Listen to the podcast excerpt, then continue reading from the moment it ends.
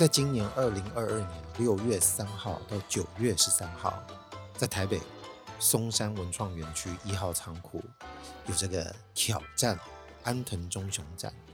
诶，大部分的人可能都知道这个安藤忠雄是何方神圣哦，一代建筑大师啊。我有些朋友听到我每次讲大师这个口气的时候，他们都会认为我说话有点酸呐、啊。但天地良心，其实我真没这个意思。我只是觉得大师就是大师，只是说，如果我不认为大师的人，我会不会用这个语气说？我感觉应该还是有点不一样的。那这么说来，代表我也认为他是个大师喽。这个我肯定没意见的。从小到大看到他作品这么多，我自己本身因为说过，就是做空间设计类的工作行业啊。其实从以前年轻的时代，我记得某一集好像就有提到怎么会想要走这一行了，就是被这些媒体啊曾经介绍过一些大师的作品所渲染、所感召到。那这位日本的建筑师安藤忠雄，在我很年轻的时候，在书店翻杂志、翻一些建筑或者是空间设计的书哦，他常常作品都会列在其中。所以，对年少时期的我，真的是有一个很大的启发作用。但活到这把年纪，也不是说所有的建筑物或者是相关的展啊，在台湾有出现的时候是一定要去看的。但这个朋友有邀约，就说这个大师是不是应该要去看一下？当然，也就觉得要去看，要去看。反倒去日本旅游的时候，不会说一定要特别冲着他的作品去找，但因为他的作品密度很高啊。去一些主要城市，你可能偶尔就会碰见了，只是心情可能不像去看展一样，用瞻仰的心态去检视他的作品。眼看这个刚刚说九月十三号，其实展就已经快结束了。前几天的周末，我就跟朋友终于去看了。那天去看到的人潮啊，我总觉得应该是这样，就算你不是建筑相关行业的人。如果你对于一些设计或艺术有兴趣的人，应该都去看了，因为他的名气实在太大。最重要是他的作品的特色，因为他有一贯标志性，就是灰色的这个墙壁啊，我们一般称为清水混凝土墙，应该是他设计里面非常重复出现重要的元素。那这么标志性风格化的，很容易会映入大家的眼帘，所以。相较于其他知名的建筑师，我觉得安藤忠雄应该是比较容易走入各界吧。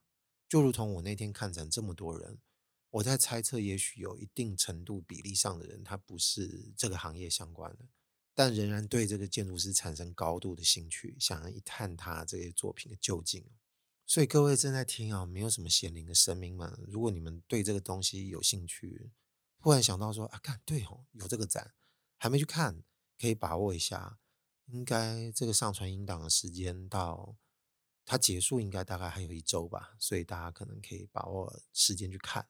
会这么说，当然就是我觉得还蛮推的，因为里面的东西蛮多，主要的结构都是针对他的作品，从年轻时代一直到目前为止，他的图、他的模型，还有完工后的这些记录哦，大部分都呈现的蛮齐全的。最重要的是很多模型。啊，我们做这一行哦，年轻时代做很多模型，所以你会很容易沉迷于他做那个模型的工哦。有时候你不得不赞叹人家在这个模型上面这个精细的功夫下，真的是非常用心。这就是为什么我们常常说，除了图面之外，还要去瞻仰一下这些制作物的工啊，到底做得多好。你会说，哎，可是这个不是建筑物本身啊，这个通常都是在沟通的时候的工具嘛。模型这肯定是一个很重要的工具之一，但是一个模型的品质，它肯定能够打动我们，就是在理解这个设计，在任何层面上面会觉得它有一定的庄重程度。创作者这么多啊，建筑师也这么多，厉害的大师们啊，当然也是各式各样啊。有些人可能对于这个图面的严谨度不一，但通常都会有一定的共通性的水准之上啊。至少看过不少知名的现在台面上的建筑师，尤其啊，建筑界有一个很有名的奖项，这个非行业内的人可能比较少人知道，就是叫普利兹克建筑奖啊。他每年都会颁发这个奖给一位建筑师，当然就是非常严谨的、审慎的去看，就对于这个时代啊。最具标志性意义的，不管是在各个层面上有讨论价值、有贡献性的，或者是产生各种社会对话，这些非常具有资格能拿奖的人呢，才会被公布。他的庄严程度应该不亚于我们一般提到诺贝尔奖。所以常常外界的人会提到普利兹克建筑奖，就会说他是建筑界的诺贝尔奖。那你说安藤忠雄有没有拿过？当然拿过啊。这个惩处排位安上啊，大家敢高危吗？你就专心看吧。不过我先提醒一下各位，就是如果你想去看，但是你还没去看，呃，我觉得你如果年纪像我一样有点大的话，你可能要先吃几颗这个固乐沙明啊。为什么？因为它的模型高度不会放得很高。我在猜测，他们设定的角度是希望你先用俯瞰的上帝视角去看这些作品。如果你对于这里面的空间层次啊，或者是模型的做工想靠近的时候，你是不得不蹲下欣赏的。所以你会一直骷髅背开，骷髅背开。那我们这种年纪大的哦，你要注意哦，你的腰啊，不要随便弯，最好就要学那个蒋万安在割稻的那个动作。你像用深蹲的那种姿势，先以屁股朝后的方向往下蹲。你这样看的时候会卡困哇，你的腰不会酸。那看这些模型的时候呢，我跟一般人一样，都会本能的拿起手机去拍它这个模型里面的 detail。因为很多案子你人不在场，你唯一能够去稍稍借由它的这些工具的譬喻哦，理解一下这个空间的氛围。模型就是一个很直观的工具。这是为什么我会拿这个相机拍啊？它的这些非上帝视角，可能比较人类视角的角度去看这个建筑物，甚至是内部空间，这个比较好模拟啊。但当然，如果你去检视所有就是构格的设计师或者是建筑师啊，他们的作品在展览的形式上呢，它肯定都是以模型啊、图面啊、草稿啊，还有最后的影像记录啊，不管是照片还是影片，帮助我们去理解一个一个的作品。还有搭配一定量的文字说明，但不能太多，因为文字说明当然还不如这些东西直观来得好啊。但这个展览有一个比较特别的点，他知道我们大家都喜欢什么东西，或者是外界的人认识安藤忠雄的时候会提到说：“哦，他就是那个灰灰的墙壁嘛，上面有一些洞的。”除了这个之外，应该还有说：“啊，有做高等啊，有一些知名的教堂作品在日本啊。”这就是在我 年少时期打开那些书店的作品集，直接被映入眼帘、被震折的。哎，这个我之前讲某一集好像讲那个字讲震慑哦，被人家纠正了，所以当然还是要活到老学到老。我被这个震折住了，当初心里就想说：干，好当建筑师哦！你知道这种美好形象啊，做出这么多氛围啊，被这个东西害惨了。我相信有一大部分的人应该跟我很类似，也就是当初会想要投身这个行业，会想要做这份工作，有些时候都是因为这些各种媒体所上面所呈现这些美好的样貌，让你感觉啊，你也很想成为空间的魔法师。这么说的楼但你换一个比较高雅的词，反正也换汤不换药啊。总之，你想做一个空间的创作者。只不过是年纪越大，看的东西越多，阅读的量越多，你就会发现，所谓的建筑师啊，他所承载的意义，可能不只是我们媒体看到的这个部分。当然，大部分的人会直接先把我们带入在产业里面工作的日常，这些林林总总的东西会压着我们喘不过气来。这些事情，他们会第一先抛出来给我们大家知道，就是。建筑师没有你想象中的光鲜亮丽，他要呈现众多的一些挣扎、拉扯，还要跟不同层次领域的人对话，他几乎是一个集痛苦与大成的行业。但你说讲这些对我们年少的人，他有什么意义呢？看，他当然不会打退堂鼓啊！你听到这些东西，只会陷入另外一种殉道式的激情啊！你只会觉得哇，舍我其谁啊？就这个社会就我了，没别人啊！你心里就会有这种感想啊，所以提这些讯息哦，其实多半啊，我相信大部分的人，他心中其实多多少少也有这种殉道骄傲感啊。那叫你不要进来，多半也是因为我很伟大，你确定你能做到这么伟大吗？这就是一浪接一浪啊，全部都死在沙滩上，形成一种不知名的循环。有时候想想，发现大家还不一样。你今天不做这一行，会跟别人沟通，会提起一些值得一提的一些痛苦事迹，或者是关于这个行业本质的事情。换了另外一种领域的人，如果他今天从小经营在这个环境里，他可能说的也不过是类似的一些东西。但今天在这边啊，是不是要提什么建筑师本质啊？我觉得这个当然也不用提，扯远了。主要还是会提这个看展的经验啊。刚刚不是说到有很多模型吗？那当然从年轻的时候到目前为止最新的一些都有，比方还在威尼斯，还有在巴黎啊，都有一些新的建筑委托案。当然不脱都还是它一些主要的元素。当然还有一些没有真正实现的，比方说还有参与竞图，但是他没有拿到的。毕竟他整个建筑师生涯很长嘛，从七零年代就开始了，那个时候就已经有作品摆在前面了。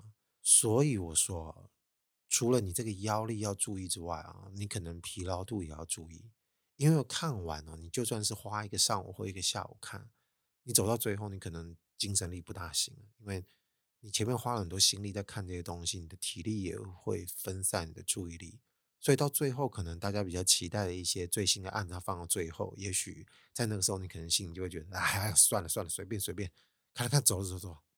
这个时候只能依靠什么？你懂，就是回到刚刚说那种训导师伟大精神，支持着你。就是我一定要撑住，我一定要表现更高的投入热忱，我不能漏失掉这一切。但是啊，当你一离开这个会场的时候，如果你没有做一些记录，或者是没有拍照啊，认真的人写笔记，但我觉得这个可能性也不高啊，因为没什么良好的场所可以让你做这件事情，你就忘了也会差不多，你只会留下你想记得的东西。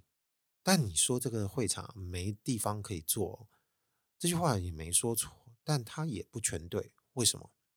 其实是有个地方有座椅的，它有一个区域有特别多的长凳。那、为什么都集中在一个区域啊？那是因为刚刚不是说了吗？台湾人很喜欢他某些教堂案啊，最有名的就是一个当初早期的很有名的小案子，叫光之教堂。在这个狭长的教堂空间最底部有一个镂空的十字架。那这个清水混凝土墙就因而因为这个十字架被分成四块墙了，分别就在上下左右四个区域，中间就一个对称的十字架形，就这么切开，光呢就从这个地方透进来，整个区域几乎没有其他的采光了，就只有侧面呢，它还做了一个斜墙，插进这个狭墙的盒子里面。那它插进来的时候呢，交错的地方它再错了一点位，再多了一个空。让这个光线能够泄进来，也就是我描述的这一个空间呢，它在现场利用这个一号仓库的尺度啊，还算够容纳，所以他做了一个一比一的还原的空间，给大家在里面经营这个沉浸式的空间体验。哎呦，我这个描述跟刚刚讲大师一样，怎么听起来都有点赌烂啊？你们麻烦包含一下啊，我没有要宣传什么，只是我不知道忍不住为什么会用这种口气来形容。总之，这个就是。你到一个区域可以坐在那边稍微休息了，肯定是有坐的啦，因为真的会酸呐。啊，既然这边都建立起来了，你怎么可能不会想要去感受一下这个氛围呢？虽然我个人对于这个一比一重建其实是有点意见哦，因为图面啊、模型啊这些东西，其实它都会运用我们的想象力去连接到真实的案件。有时候它其实虽然说是一个沟通工具。它也是一个具有投射性质的作品。那当然，有朝一日如果有机会到现场验证了那个作品本身，你可以再回想一下那个时候你按图所记所理解的一些空间布局啊，是不是能够贴合验证起来？但如果是一比一这件东西就有点尴尬。你现在看到这个空间是一比一，但是光线啊、空气啊，那个时候的一些氛围啊、温度、湿度啊这些东西应该都不一样。你能够确定你现在感受到的事情，这个复刻程度有多少？即使在同一个地方，不同时候去，不同的光线，也有可能会有不同的感觉。那现在在这个地方重建，它到底有什么意义呢？其实仔细想想，我觉得有点尴尬。那无非其实是帮助大家在某种比较偏娱乐感受上，我觉得它是有效的。其实，在更久以前啊，有一个美国的建筑大师叫路易斯康。这可能知道的人，如果你不是个业界的，可能就比较不晓得了。但是如果你是学建筑，你肯定知道这个建筑大师。他很久以前他在北美馆也有一个他的展览。我印象没错的话，是有一个他某个建筑案，好像是他的那个住宅案，有一个角落，把这个细部大样也是一比一做出来，好像是一个窗格，就一个角而已。它这个形成的意义跟安藤忠的这个光之教堂展览一比一把整个室内做出来意义会有点不大相同。刚刚说这个路易斯康的这个东西啊，它甚至我印象中还看得到一些剖面。他用这个材料榫接啊，在接合区，因为它没有全部出现，所以他就等于是把这个东西像切蛋糕一样啊，模拟出切一块给我们看。某个程度上，我觉得它跟模型有类似这个积极意义。这个时候谈一比一，我觉得比较有意思，因为这个比例才能拿来讲。那你说安藤忠雄那个一比一，难道不能讲比例吗？它不是神还原吗？一比一，我认为在那个地方，那个一比一就被消解掉，就没有所谓的比例概念。当然，我们嘴巴上会讲，甚至跟朋友们互相会确认，哎，这是一比一啊，这个是神还原啊之类的这种说法。但我个人觉得，如果一个展而已啊，我觉得倒是不用做到那个地步，不用这么不神秘啊。虽然这个氛围建立的还蛮神秘的，但反正如果今天大家只是要去感受一些，如果有一些严肃性的，有一些娱乐性的，我觉得好像也没什么关系，我觉得都可以。总的来说，我觉得都挺好的。但其实我觉得这是我今天要说的上半部，哎，是下半部啊，可能又会回到有这种有点往方精神啊。我必须说一句实话，刚刚看展的时候态度听起来都还蛮正确的，但是谁知道在那边展览的人，每个人神情那么专注，在这个背后脑袋里面在想什么？说不定想说：“我干，我卡我搞生哎！”我说：“我我准备落赛哎，这本色里抖。”这种有的没的想象，应该在大家脑海里面各自翩然飞舞。它毕竟不像看电影啊，我们会被这个剧情带着走。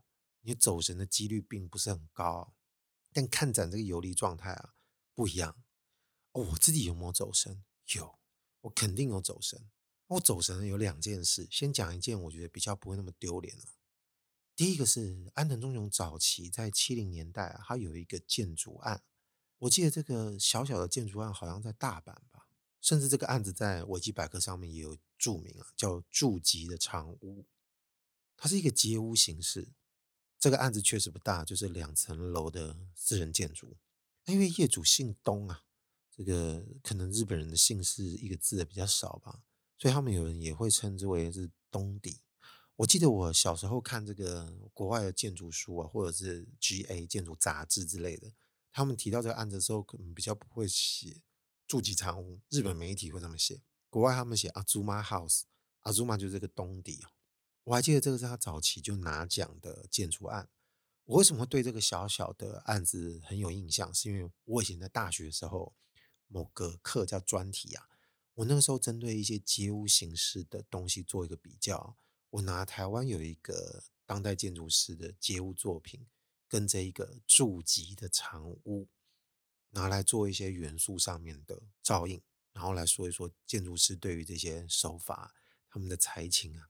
他们对于一些限制，或者是对于一些条件是怎么去利用的，用什么态度去解决问题。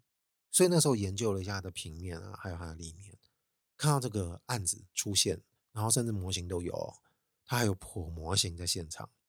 那时候就突然觉得，哇，这个好有亲切感。但是刚描述我觉得还不够啊，可能要再花个几十秒稍微讲一下。你想街屋，那就代表左右在一个街廓上来看，它应该都会是房子。一栋房子，它可能只剩有采光的部分了，它要么就是在上面，要么就前面。如果说你的背后没有别的房子，那你可能运气好一点，后面也有采光，但是你的两侧是没有的。所以怎么引光呢？就变成是一个很重要的方式了。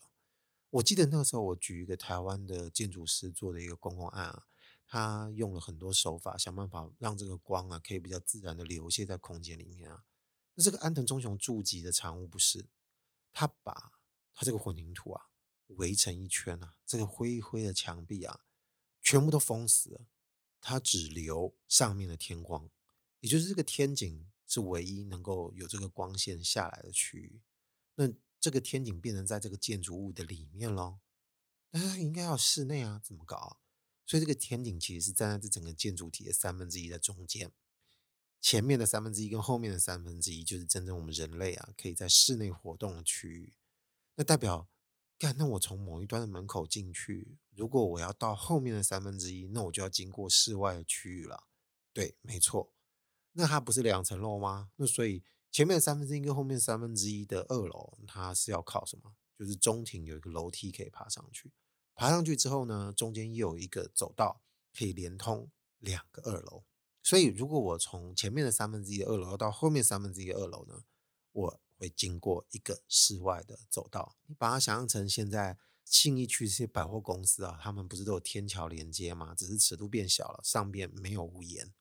所以，如果我们只要住在里面，你可能会对于外面世界发生什么事几乎没有办法太在意，因为它没有对外的窗户，它所有的窗户都是针对这个里面天井落地窗了。那这个室外经过的时候呢，一定干爆抢眼的，因为旁边都是一些传统的日本建筑造型，中间呢就是这个灰灰的墙啊，只有一个小小的门，这个门呢几乎就是这个墙上唯一的一个凹洞啊，就从这个地方开了一个门啊，有一点抬高的阶梯，就这么走进去，所以他一进去就会先到他前面三分之一的公共区域，然后开始就蔓延到其他地方去。这个建筑物当初应该争议蛮大的，因为有人觉得住起来不舒服。当然了，这个氛围非常好，那是不是比较像是一个生活的展览馆啊？但是据我那时候好奇去调查，得了奖有点争议，但是屋主好像本身还 OK。虽然那个时候建的早，他也没有留这个空调 的方式，所以可能冬冷夏热吧。但好像屋主住的还蛮甘之如饴的。我是比较好奇住在那边心理状态是如何，但是我自己其实挺佩服这个氛围塑造的，因为某个程度上它达成了一致，可能跟居住的大家一起来确定一件事情，就是哎，我们不要管其他的事情，好不好？如果你也同意，我觉得这是一件蛮好的事。但我觉得大部分的设计师或建筑师，其实他们可能不见得会用这种方式去跟客户沟通啊。我当然不可能会想象这个七零年代的时候，年轻的安藤忠雄是怎么跟客户。去讲这个东西的设计啊，但是我总认为应该是会有一个达成一致的过程。讲那种比较不专业的话，有时候这个设计啊，或者是某个东西啊，它酷不酷？它不是为了故意酷而酷，为了故意酷而酷的东西，你就觉得一点都不酷。那这个东西算是真酷吗？我觉得在我大学时做的案子的介绍，我认为它是真酷的。至少它对于这个光线，或者是对于这个环境啊。它本身不是一种焦虑状态在面对的，所以我印象非常深刻。大部分我们建筑师或设计师在针对基地条件啊、周遭环境啊、噪音也好啊、光线啊、空气啊，我们都会希望尽量让大家都好商量，也就是光线好商量、元素好商量、东西都很好能够带进来。但是有些时候呢，你这个崇高感啊是没有办法在这些动作里面所汲取的。当然，有些人可能会想要辩论说：“谁说一定一定要这样？难道我就不能对大家都和和气气的，把很多元素都照顾得非常好，没有办法获得崇高概念吗？”我觉得他可能会有属于那一种方式的崇高，但是你说酷的那种崇高，他，但他一定会带某种不管在里面。这个不管一定会让有些人不高兴，只是这个不管拿捏到什么程度呢？现在落成的这个七零年代的房子呢，安好到现在，屋主自己成为了一个证明啊。那暂时可能大家也不至于会说什么。好，那这个是我第一个，就是进入这个想象或者是回忆的里面呢，还算是一个比较能够提起来的。也就是我当初走到其他的作品的时候，脑袋还在想这个住吉的长屋的事。那第二件事情走神呢，我觉得这个就卡拍塞讲啊。可是既然反正这个地方。这么私密可以说，我就说了。我想到了一个人啊，一个歌手叫梁静茹。跟他有什么关系啊？你可知道他以前有一首歌叫《崇拜》啊？算一算，应该也已经十几年前了。这时间真的过太快了，真的很可恶。这首歌的 MV 啊，跑去日本拍的，然后这个场景呢，也选了安藤忠雄的一个案子。但不是这个住吉长屋，也不是这个光之教堂，是另外一个知名的案子，叫水上教堂。这水上教堂记忆没错，应该是跟那个知名的饭店集团叫星野合作的吧？这好像是星野的某个案子里面的一个附属的教堂。好奇的人可能可以听完我这个 podcast 回去 YouTube 搜寻一下，解析度没有很高，但是 MV 是看得到了。那当然，安藤忠雄的作品很庄重啊，很容易带起这个形而上的想象啊。啊，崇拜这首歌，如果你听过，你可能就发现说，它是一个还蛮认真的情歌啊。他在讲述一些，就是他对于喜欢的人，用崇拜这个词引开的这个心理状态啊。大家好奇说，这个 MV 怎么演绎？啊，身为建筑系相关的学生，我第一次看到这 MV 的时候，其实说真的，我是笑出来了，因为这里面他安排让梁静茹干嘛？我们一般唱歌不就是对着镜头唱嘛？要不然就是导演有任何其他的发挥方式，就一定会对嘴，这个几率很高。这首情歌里面也有对嘴，当然也在唱歌，但他把它安排成他对着一个洞在说话，而且康一下康啊。讲到这边，应该大家猜得到，因为安藤忠雄不是清水混凝土嘛？因为他这个上面那个洞洞啊，都还康啊。这时候，我觉得应该要科普一下，这个这个洞是什么东西啊？清水混凝土啊，就是一个还蛮讲究这个施工品质的东西，因为它很重，压力很大。它就是你可以想象成，就是获得一定比例的水泥啊，掺着水啊，黏黏稠稠的啊，进入一个模具，放着让它干，干了就成型了。它不是像我们一般想象的砖造，或者是先做这个钢骨，把这个结构弄起来，我们再补这个皮上去。清水混凝土就是一个凝固的混凝土物件，所以这个墙要建起来的时候呢，它一定厚度，这个重量压力一定很大。这个模板怎么样做好，就是一个学问了。要怎么让它可以能够撑得好，那肯定就是要靠一些力量把它支撑住嘛。但你可以想说，我从外面去顶住它。那我们人类文明已经发展出一些功法，你就知道说，哎，不用，我们不用从外面去顶，我们从里面拉，也就是我两块板哦，中间填水泥，在它没有扁破的情况下，我如何让它不会变形？那就在这个模板上要锁上这个均匀分布那个模板的一些固定件啊。那这种东西就是前面后面两边都要拉住，就是我们会说什么对拉螺栓。这个东西讲太多太专业，我觉得也没什么意思。反正就是有一根东西，两边都要把它拉紧，那地方转啊，把它扭紧啊。扭紧之后呢，它一定会紧接这个模板这个面啊，两边啊。那你今天会说，哎，那你中间这个螺栓是不是以后就埋在这个墙里面？肯定，它这个凝固之后呢，这个螺栓就被固定在里面了。那埋在里面，你当然不能让它到最后拆板的时候这个东西凸出来嘛。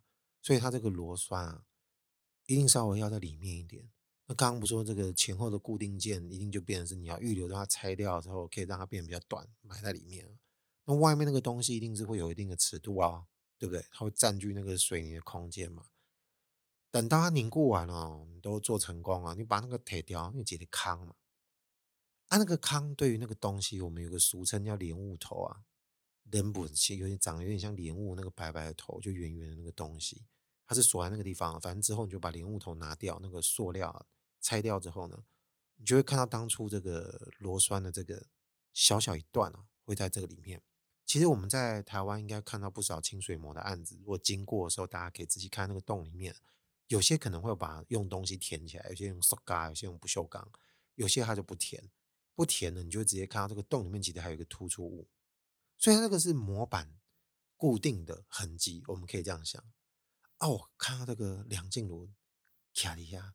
对，康公伟，我知道其实他是想干嘛了，因为在那个年代不久以前有一部电影叫《花样年华》，《花样年华》是王家卫的电影，我记得前几集好像也有提到，那是讲配乐哦。但今天不讲这件事情，今天讲的是《花样年华》电影最后，因为梁朝伟的角色跟张曼玉算是无疾而终了吧？因为两个人都彼此是有老婆老公的。所以无疾而终之后，电影突然把大家带到那个柬埔寨的吴哥窟，然后就看到梁朝伟去那里，突然就对于这些古迹的墙壁哦，突然有个石柱上面有一个洞，他对上面说了很多悄悄话。电影里面没有人知道他说了什么，只是大家会自由去猜测，应该是一些对女主角的心声啊，一直说不出口的，他全部都送进了那个洞里面。离开之后，好像还有拍到那个洞上面有草。当然，有人在猜说是他自己拿那个杂草把它塞进去的，有一种形式上面的动作。也有人觉得那个是在拍多年后，那个洞都长出草了。但其实我觉得这两种都还蛮好的，都蛮有一种我们可以自己去解释的意境。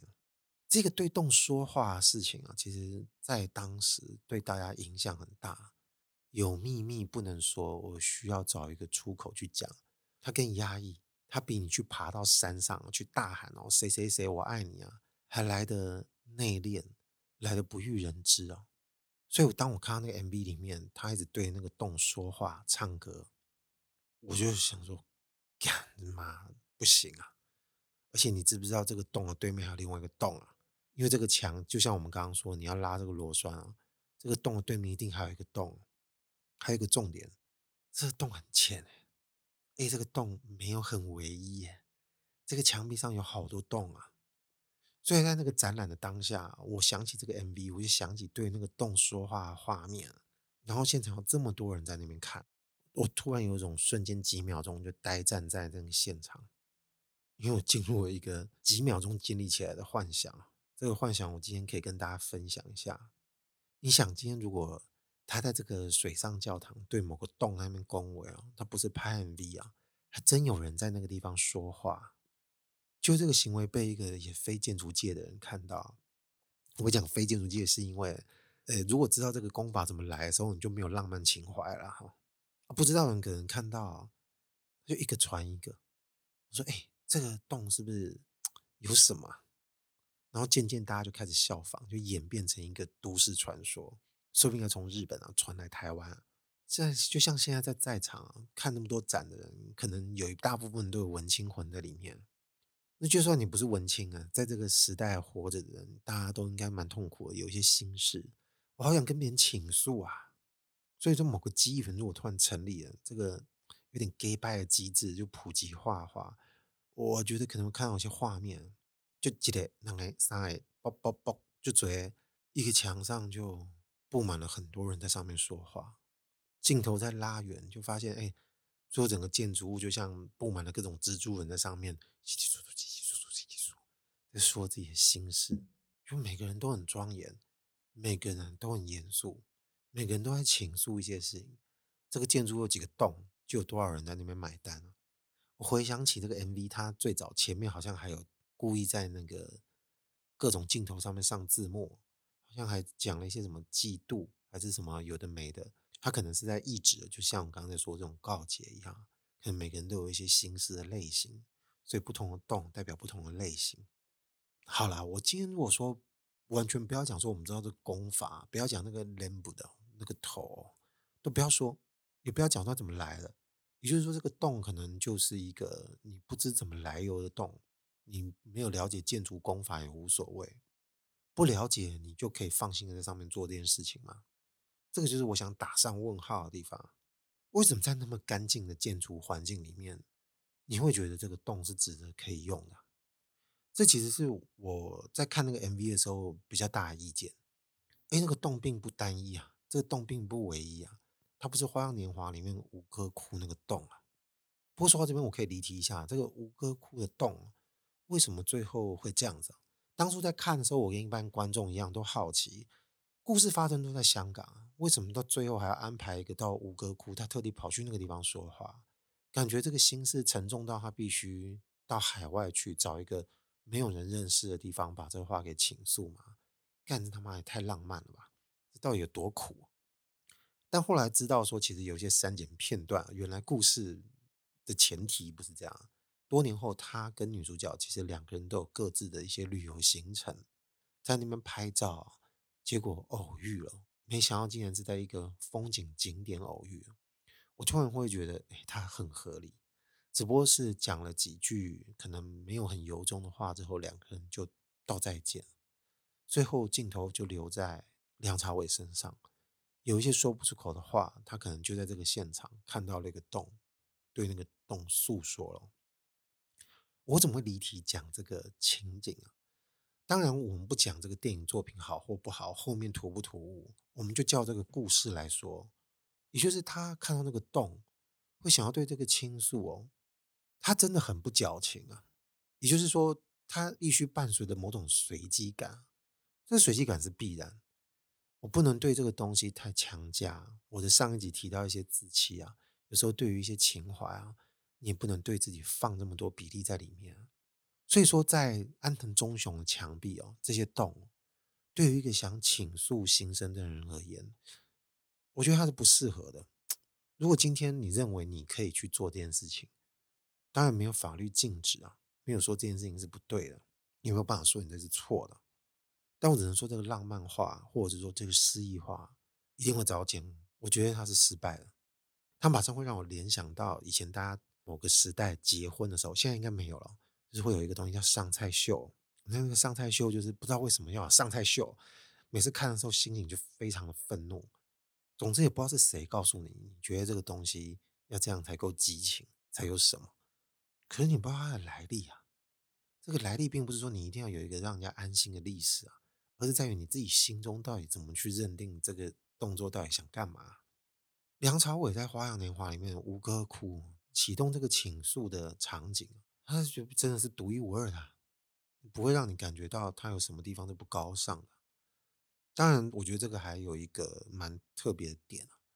吴哥窟的这个建筑形式，因为它是很古迹啊，所以它有很多灰色印象，而且很多斑驳的墙壁啊。其实，同样这种氛围跟感觉，在这部电影的前面，他常常在拍摄梁朝伟跟张曼玉在香港这些街道里面游走的时候。他没有特地要去美化一些光线的部分，他常常拍的也是一些斑驳、很脏啊，或者是已经很破旧的墙壁啊。这些光线投射出来这个颜色哦，感觉会让人家觉得这就是他们共同一起拥有一些记忆的场所，会有这些印象跟元素。所以当他们在海外重逢的时候，这个地方肯定不是香港，吴哥窟又是一个完全不同的古迹。但不知道为什么，意外这些斑驳墙面呈现这个气氛啊。如果我是当事人，我没有看清什么事情，但我总觉得我被什么东西引导了。如果那个时候有一些旧情，我肯定也会觉得这件事情突然让我又澎湃了起来。所以今天，如果我是在这个水上教堂啊，突然想对那个洞恭维，我可能要过很多关啊。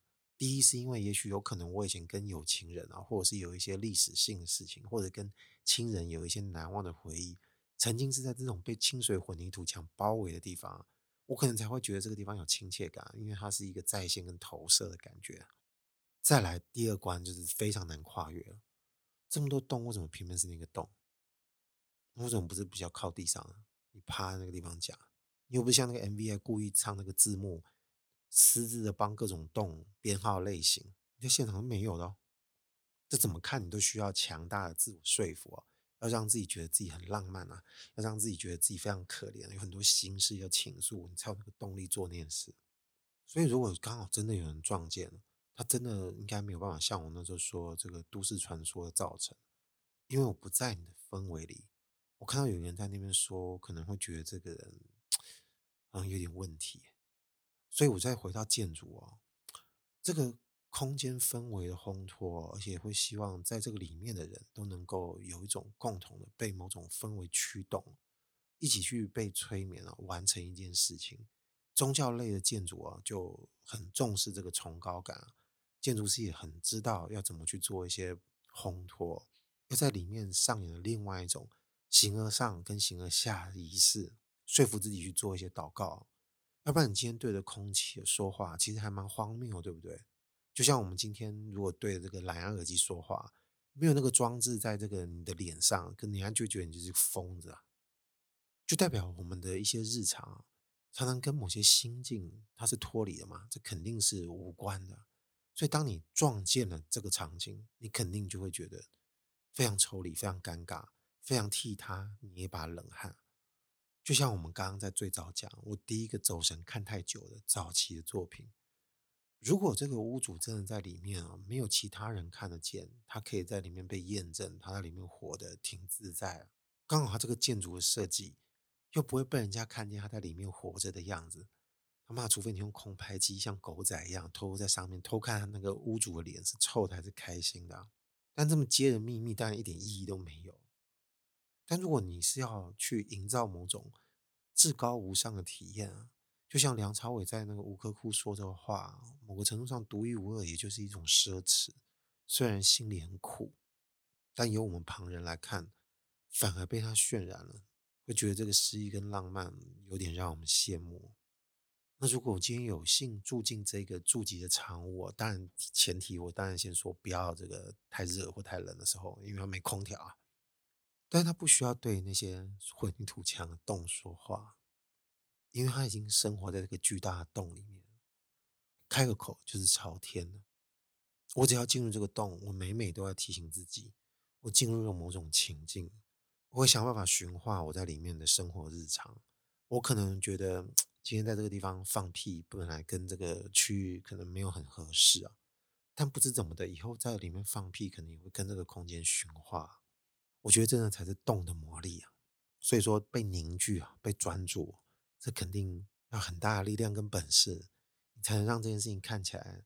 像个洞一样坚不可摧。现在我们大部分活在这个时代，大概只能对身边的某些元素稍微矫情一下，但是我们最多能做到的事情，因为我们有时候都忘了，我们没有在建立自己的故事啊，或者是承认我们的生活就有点普通啊，也不适合这种表现外貌，那就一直羡慕别人的姿态，就找个洞随便说个话了。这歌名叫崇拜啊。突然觉得反过来蛮贴切的，好吧，今天就讲到这边。网络上的芳龄，我是阿贵，记得想去看展览，赶快去看了啊、哦！拜拜。